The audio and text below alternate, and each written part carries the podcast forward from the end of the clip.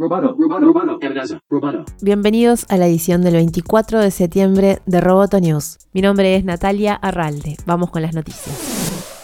La lucha legal entre Epic Games y Apple tuvo un nuevo capítulo esta semana. El CEO de Epic Games, Tim Sweeney, reveló que Apple rechazó la solicitud de la compañía de restablecer la cuenta de desarrollador Epic, lo que impide que Fortnite regrese a la App Store. En Twitter, Sweeney dio detalles y reveló documentos internos en los que señala que Epic Games accedió a seguir las reglas de la App Store para volver a ofrecer sus productos en Apple, pero que esto no sucederá. Por el contrario, Sweeney sostiene que Apple le informó a Epic Games que Fortnite estará vetado de su ecosistema hasta que terminen todas las apelaciones de la corte, lo que podría durar hasta 5 años. Apple mintió, Apple pasó un año diciéndole al mundo, a la corte, a la prensa, que ellos le darían la bienvenida a Epic a la App Store si siguen las mismas reglas que todos los demás. Epic accedió y ahora Apple se niega a cumplir su promesa en otro caso de abuso de su poder monopólico sobre mil millones de usuarios, dijo Sweeney en su cuenta de Twitter.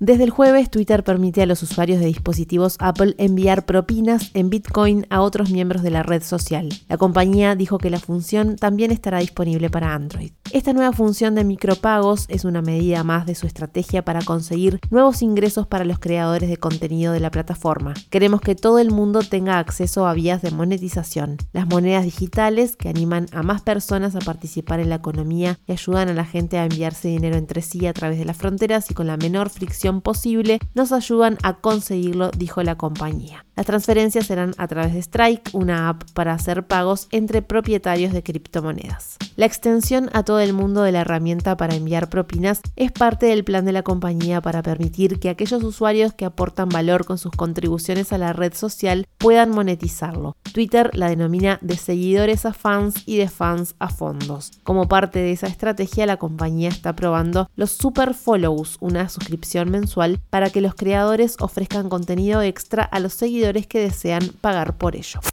Facebook nombró a un nuevo director de tecnología. Según un comunicado oficial, el actual CTO Mike Schwefran dejará su puesto el año que viene y su lugar será ocupado por Andrew Bosworth, que viene de la división de realidad aumentada virtual de la compañía. Este cambio supone un giro de enfoque para toda la empresa que se centrará más en hardware y productos de consumo que antes. Según Facebook, el nuevo CTO va a jugar un papel esencial enfocando la empresa en más hardware para construir el metaverso que Mark Zuckerberg promete. Andrew Bosworth va a seguir liderando el grupo de hardware como hasta ahora y asumirá nuevas responsabilidades con Facebook AI, el departamento de inteligencia artificial de la empresa. Reporta directamente a Mark Zuckerberg, quien tiempo atrás fue su alumno en Harvard. La escasez de chips le costará al sector del automóvil 210 mil millones de dólares este año y provocará que se produzcan 7.7 millones de vehículos menos de lo previsto. El dato surge de un análisis presentado ayer por Alex Partners, una consultora especializada en el sector. El costo estimado en mayo de 110 mil millones de dólares se multiplicará a 210 mil por el agravamiento de la escasez de microprocesadores, según el reporte.